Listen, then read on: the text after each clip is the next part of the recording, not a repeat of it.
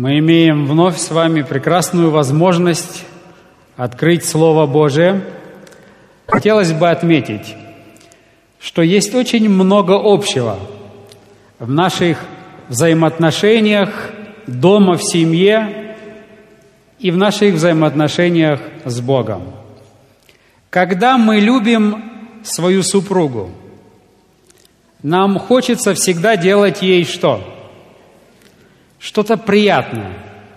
Скажите, когда человек любит своего Спасителя, любит своего Господа, ему тоже хочется что-то делать приятное или нет? Он тоже желает, постоянно желает, стремится сделать что-то приятное, что-то хорошее для своего Господа. И на самом деле, когда мы с вами смотрим на то, что сделал Иисус для каждого из нас, мы не можем оставаться равнодушными. Нам хочется возблагодарить Господа. Мы даже поем с вами гимн «Чем я воздам Тебе, мой Спаситель, за Твою любовь, за то, что Господь принял нас такими, какие мы есть, за то, что Он дает нам новый шанс, за то, что Он нам все прощает. Чем я воздам Тебе, мой Спаситель? Но интересно, когда мы думаем об этом, когда мы думаем о том, что мы можем сделать для нашего Господа, мы всегда сталкиваемся с двумя проблемами. Первое. Чтобы и как бы хорошо мы что-то не задумали сделать для Господа. Вот это что-то, что мы задумали и что мы сделали, оно всегда какое? Несовершенное. Оно всегда несовершенное. И даже другие, смотря на нас, когда мы стараемся что-то сделать хорошее для нашего Господа, могут осудить нас – могут увидеть в этом нашем стремлении что-то даже негативное. И на самом деле любое человеческое изобретение, любая наша человеческая инициатива во свете всемогущего, всезнающего, всевидящего, праведного и святого Бога, вся наша инициатива – это что? Это ничто. Потому что абсолютно, что бы мы ни делали, оно запачкано эгоизмом, оно несовершенно. И чем ближе мы приближаемся к Господу, тем мы видим несовершенство. Второе, когда мы делаем что-то для Господа, мы всегда понимаем, что то, что мы делаем, оно так незначительно, так мало. Иногда думаешь, стоит ли его вообще делать? Потому что его так мало – так незначительно все это. Стоит ли все это, стоит ли вообще этих усилий? Иногда верующих людей спрашивают, что же вы так стараетесь помогать бедным? Бедных так много. Вы все равно всех не накормите. Вы все равно всех не оденете. Каждый день умирает такой большой процент населения от голода, и все ваши усилия – это ничто. И когда мы смотрим на нашего Господа и на то, что, что мы можем сделать для Господа, чем мы можем воздать Господу за Его любовь, мы видим это все тоже так мало. И вот эти вот две проблемы. Первая проблема – все, что мы не делаем, оно несовершенно – Вторая проблема, все, что мы не делаем, оно настолько незначительно и мало, что задаешь себе вопрос, стоит ли вообще?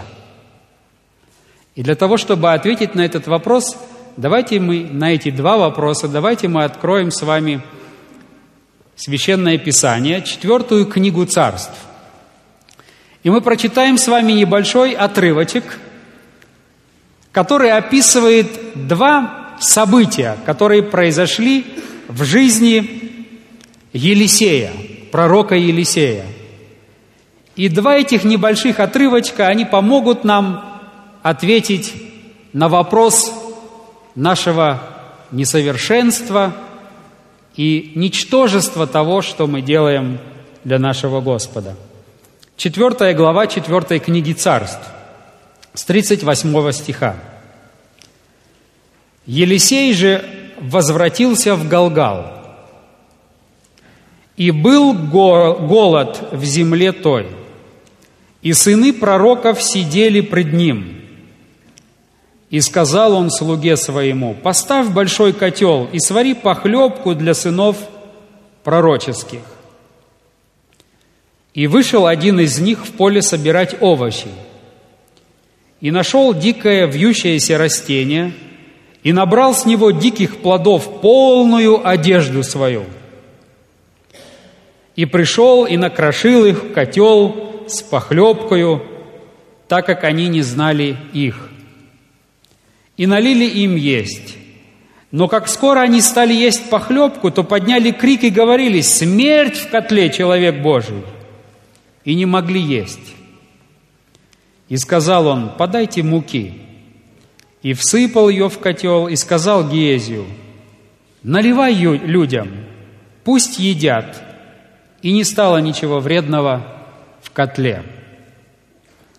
Пришел некто и звал Шалиши и принес человеку Божию хлебный начаток, двадцать ячменных хлебцов и сырые зерна в шелухе. И сказал Елисей, отдай людям, пусть едят. И сказал слуга его, что тут я дам ста человекам?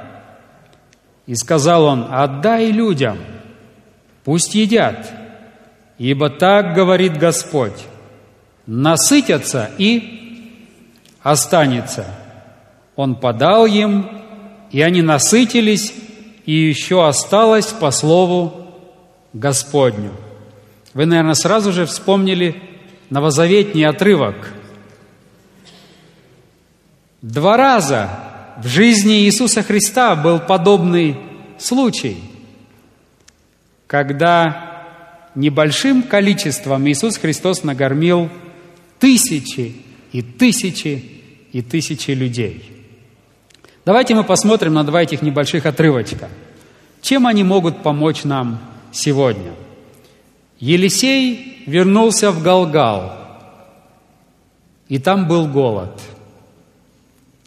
Естественно, Елисей, будучи пророком Божиим, он переживал за дело Божие. Ведь он же был Божьим пророком.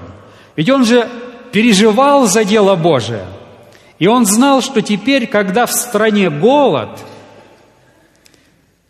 мне необходимо навестить пророческую школу, там, где учатся, обучаются сыны пророков, пророческие сыны.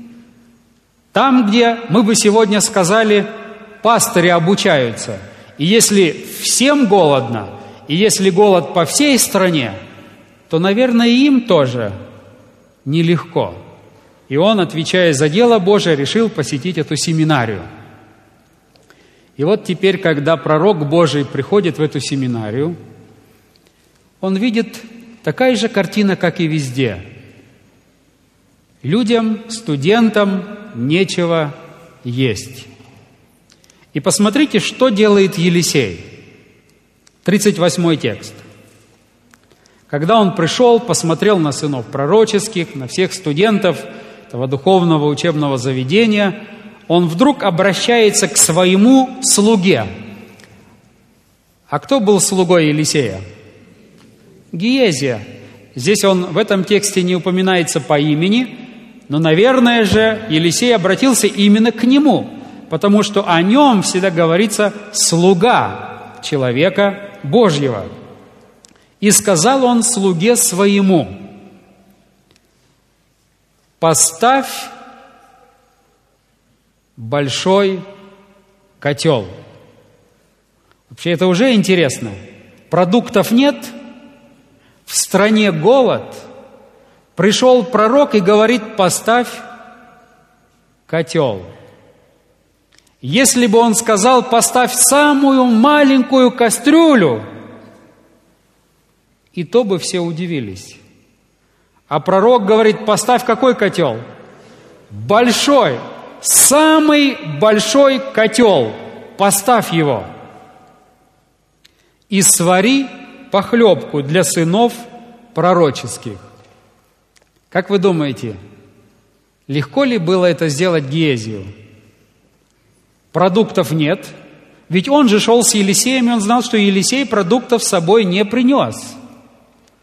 А теперь он повелевает, возьми самый большой котел и свари похлебку. Посмотрите, как начинается следующий текст. Здесь даже не говорится, встал ли слуга Гиезий, начал ли выполнять, или Елисею пришлось еще и еще раз его послать. Но посмотрите, следующий текст говорит, «И вышел один из них». То есть это кто? Посмотрите, последнее предложение говорит, «И свари похлебку для сынов пророческих». И дальше продолжается текст и говорит, «И вышел один из них». То есть это кто был? Это не был Гиезия. Это был один из студентов этой семинарии. Один из сынов пророческих вышел. Зачем он вышел? В поле собирать овощи. Вы представляете, что произошло? Человек Божий пришел, зашел в это учебное заведение, в семинарию, поручает своему слуге, тот колеблется, и пока он тут колеблется и думает, и как же, где же, один из студентов встает и идет в поле собирать овощи. Почему? Наверное, он подумал, когда пророк шел к нам, он же прошел через поле. Наверное, он там что-то увидел, но если человек Божий, пророк Божий говорит, он пошел. Но интересно, если бы он поверил, что там в действительности есть что собрать, он бы с собой, наверное, взял или корзину, или еще что-то. Но он вышел без ничего. Вышел, чтобы собрать. И посмотрите, что происходит. Нашел дикое вьющееся растение – и набрал с него диких плодов полную одежду свою. То есть он завязал рукава, все, что у него было, набил все это ягодами, с радостью возвращается и думает, надо же, пророк Божий, он видел, что Господь нам послал, и я сейчас всех обрадую – там, может быть, варится водичка, вряд ли там что есть, а теперь я все эти ягоды туда насыплю в этот большой котел. И получится похлебка такая хорошая, и он с большой радостью, с оптимизмом идет, и все, что он нашел, все эти дикие ягоды бросает в этот котел. Сварили, и сороковой текст говорит, и налили им есть. Но как скоро они стали есть похлебку, то подняли крик и говорили «смерть в котле, человек Божий», и не могли есть. Они сразу почувствовали, что это яд, и яд начал сразу же действовать. Вы можете себе представить состояние этого человека, этого студента – который вышел и с такой радостью хотел что-то сделать, и он сделал. И он мечтал, что благодаря его усилиям все смогут очень вкусно, сытно поесть. А теперь, когда он слышит этот крик, он вдруг слышит, что кто является причиной этой, этого отравления. Все его хорошие намерения в одночасье превратились в отраву. Не бывает ли так с нами? Когда в церкви происходит какое-то мероприятие, и многие из вас стараются что-то сделать.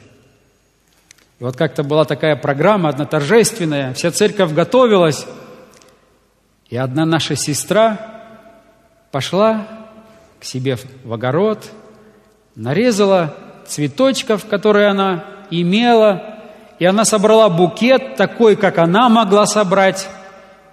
И вот когда началось торжественное богослужение, она идет с этим букетом и ставит его прямо возле кафедры. Она садится, ее сердце радуется. Она что-то сделала для Господа. Вдруг старшая дикониса посмотрела на кафедру. Кто этот веник поставил туда? Подходит его и убирает, потому что он не был по ее вкусу достаточно красиво оформлен. И когда она его убирала, как вы думаете, о чем подумала эта бабушка?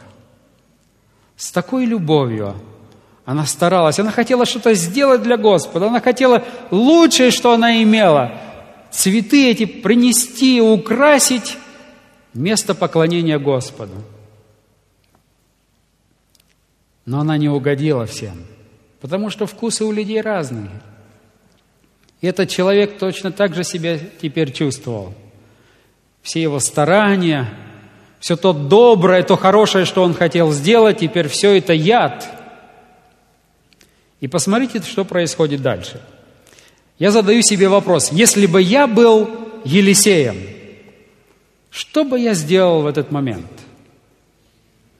Я подумал, что первое, что я бы сделал, я бы вылил все ядовитое. Правильно? Раз оно испорченное, раз оно ядовитое, его нужно вылить. Если этот букет похож на веник, его нужно что? Выбросить. Но посмотрите, что делает пророк Божий. Он подходит к этому котлу, и вместо того, чтобы вылить эту ядовитую, эту ядовитую похлебку, он берет муки, которой было весьма и весьма мало, посыпает ее в этот котел естественно, молится к Богу и говорит, наливай людям, Гиезию говорит, наливай людям, пусть едят. И не стало ничего вредного в котле. Вы представляете, что произошло? Усердие человека вознаграждается. Этот студент семинарии, который пошел, чтобы помочь своим сокурсникам, помочь голодающим. Да, он принес ядовит, но он этого не знал.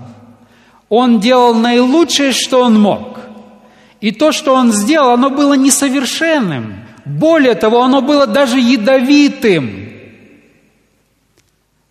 Но пророк Божий не выливает – не перечеркивает его усилия и не говорит ему, зачем ты? А он берет это ядовитое, собранное с любовью, и превращает это ядовитое в вкусную похлебку.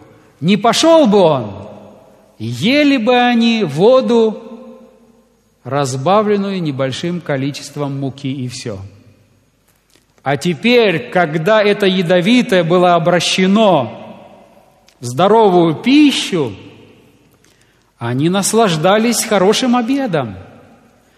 Вы знаете, этот небольшой случай говорит мне следующее. Если я желаю что-то сделать для моего Господа, что бы я ни сделал, оно всегда будет несовершенным. Иногда вы хотите рассказать соседу о вашем Господе – ради вашего Господа. Но оно не получается. И вы видите, что вы не можете представить красоту Бога. Но этот отрывочек мне говорит, что бы я ни делал, от чистого сердца, для Господа, Господь это несовершенное берет и оборачивает благословение. Следующий отрывочек, рассказ в этом повествовании 42 стиха. «Пришел некто и звал Шалиша и принес человеку Божию хлебный начаток, двадцать ячменных хлебцов и сырые зерна в шелухе». Интересно отметить, что это было время голода. Но если изучать географию Палестины, есть несколько мест Палестины, которые всегда плодородны, даже во времена больших засух. Вы помните, наверное, когда был голод, когда пророк Илья объявил Ахаву, что не будет ни дождя, не будет на землю. Прошло много времени, и затем царь Ахав посылает своих слуг для того, чтобы они прошли по земле, для того, чтобы нет ли, не найдут ли там корм для скота. Несколько мест в Палестине, которые ниже уровня моря, рядом в Иорданской низменности, где даже во времена голода всегда можно было выращивать, во времена засухи, я имею в виду, выращивать, пусть немного, но все равно выращивать урожай. И, видимо, с этой местности пришел человек, и, естественно, он вырастил не так много, но первое, что он собрал, он решил принести кому? Господу. Первое он решил принести Господу. И он приносит 20 ячменных хлебцов.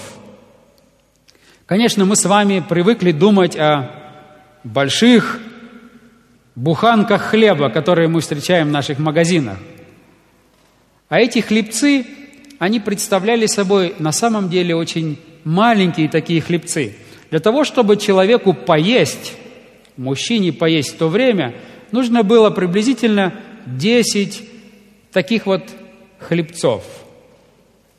И теперь мы читаем с вами, что принесли 20 ячменных хлебцов и немножечко сырых зерен в шелухе. И вдруг, когда Гиезий смотрит, Елисею приносят хлеб. 20 хлебцов – Елисей сразу подумал, мы сюда пришли, сколько нас пришло сюда? Он пришел с кем? С Елисеем. То есть Елисей и я нас сколько? Нас двое. Нам ведь нужно идти в обратный путь. И для нас двоих на целый день этого предостаточно. И вдруг он слышит слова Елисея. И сказал Елисей, отдай людям, пусть едят. И сказал слуга его, Гиези никак этого понять не может. Что тут я дам ста человекам? Этого ведь недостаточно для них. И сказал он, отдай людям, пусть едят. Ибо так говорит Господь, насытятся и останется. Он подал им, и они насытились, и еще осталось по слову Господню. Вот это немногое, которое было достаточно только для двоих. По слову Господа приумножилось, и сто человек поели, досыто поели – и еще осталось. О чем это говорит нам с вами? Если мы что-то делаем от чистого сердца для нашего Господа, да, оно малым кажется, незначительным. Что я могу сделать вообще для Господа? Многие из наших братьев и сестер, которые находятся на одре болезни – они очень часто говорят, ну что я могу сделать для Господа? Только молиться, больше ничего я не могу. А этот рассказ говорит нам о чем? То, что ты можешь, как бы незначительно оно не было, каким малым бы оно ни выглядело, если это даже простая, одноминутная молитва – Но если это сделано от чистого сердца, Господь берет это и умножает. И то, что казалось только пять минут тому назад ничтожным, недостаточным, то, что хватило бы только для пророка его слуги, Господь оборачивает благословение, и все, все выпускники, все студенты этого учебного заведения могли хорошо поесть, и еще осталось. Две проблемы, с которыми мы всегда сталкиваемся, думая о служении Господу и нашим ближним. Первое. Все, что мы не делаем, оно несовершенно. Оно даже порой запачкано эгоизмом. Все, что мы не делаем, оно настолько незначительно, так мало всего этого. Уж подумаешь, пастор приглашает, чтобы я молился за евангельскую программу. Ну не помолюсь я на одну молитву меньше, на одну молитву больше. Какая разница? Ну подумаешь, не приду я. Ну подумаешь, не расскажу я своему соседу. Ну подумаешь, на одного больше, на одного меньше. А Господь совершенно по-другому смотрит. Он гарантирует нам и говорит, пусть то, что вы сделаете для меня – Пусть оно будет малым, незначительным. Пусть оно будет несовершенным и даже запачканным эгоизмом. Но если вы это сделаете с любовью, как для Господа, вы можете быть уверены, что Господь несовершенное превратит в совершенное, даже ядовитое превратит благословение. И то ничтожное, что мы имеем, то ничтожное, что мы сможем сделать, Он обратит это в великое благословение. Именно это дает мне мужество что-то делать для моего Господа. Потому что я понимаю, что мой Господь, Он мог бы и без меня все это сделать. Но он избрал путь сотрудничества с людьми. И пусть то, что мы делаем, оно незначительное, оно малое, но Господь обратит это в благословение. Сегодня, когда мы живем в этот период, который мы назвали молитвенный марафон, когда в течение 50 дней до начала, до 10 марта, начала евангельской программы с этого места, мы молимся каждый день за одну из церковных организаций на территории Евроазиатского дивизиона. А та организация, за которую мы молимся, она в течение этого дня, а вернее суток, в течение 24 часов имеет молитвенную цепочку, и они постятся и молятся об этой программе. Таким образом, что в течение 50 дней совершается непрерывная молитва и непрерывный пост. Конечно, кто-то может сказать, ну подумаешь, что я могу сделать? Один раз за эти 50 дней попаститься, в тот час, который я буду приглашен помолиться. Ну что это? Этот отрывочек Священного Писания говорит, это очень много. Это очень много. Ничтожные человеческое плюс божественное благословение – это очень много. И поэтому это окрыляет меня, и поэтому сегодня Господь смотрит на каждого из нас, как на великого героя веры, как на великого человека молитвы, потому что мою малую молитву, мое малое, что я могу сделать, Он способен приумножить он способен очистить, Он способен благословить так, что оно станет большим благословением. Поэтому сегодня мне хочется пригласить всех вас, дорогие сестры и братья. Сделайте для Господа то, что велит вам ваше сердце. Через молитву, через ходатайственную молитву. Вы имеете здесь прекрасный список молитвенный – Это очень приятно. Это говорит о том, что церковь молится о людях. Кто-то скажет, ну подумаешь, что это? Да, по-человечески это ничто. Это просто свиток небольшой, с небольшими именами. Но Господь может из этого сделать великое. Даже, может быть, кто-то здесь с ядовитым настроением, ядовитое имя написал. Господь может это обернуть и благословить. И именно поэтому давайте мы будем с вами дружно служить и трудиться для нашего Господа, способному сделать великое. Помолимся об этом нашему Господу.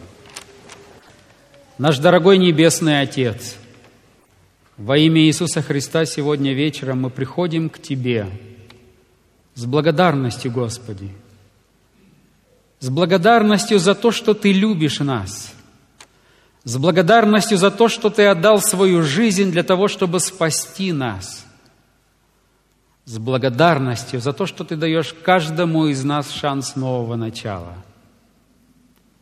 И теперь, Господи, когда мы смотрим на Тебя, на Твою жертву, на Твою любовь к нам, нам тоже хочется что-то сделать для Тебя. Нам хочется как-то отблагодарить Тебя, Господи – и читая Твое Слово, мы узнали, даже самое малое, даже то несовершенное, что мы можем, Ты способен обратить великое благословение. А посему, Господи, воодушеви народ Твой свидетельствовать о любви Твоей.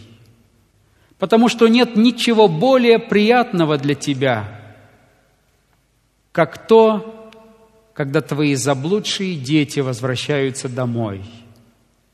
И ты желаешь вернуть их к себе через наши, пусть несовершенные, пусть малые усилия, но ты желаешь это сделать через нас. Помоги нам, Господи, сделать то, что Ты ожидаешь от нас в уверенности, что Ты приумножишь и благословишь.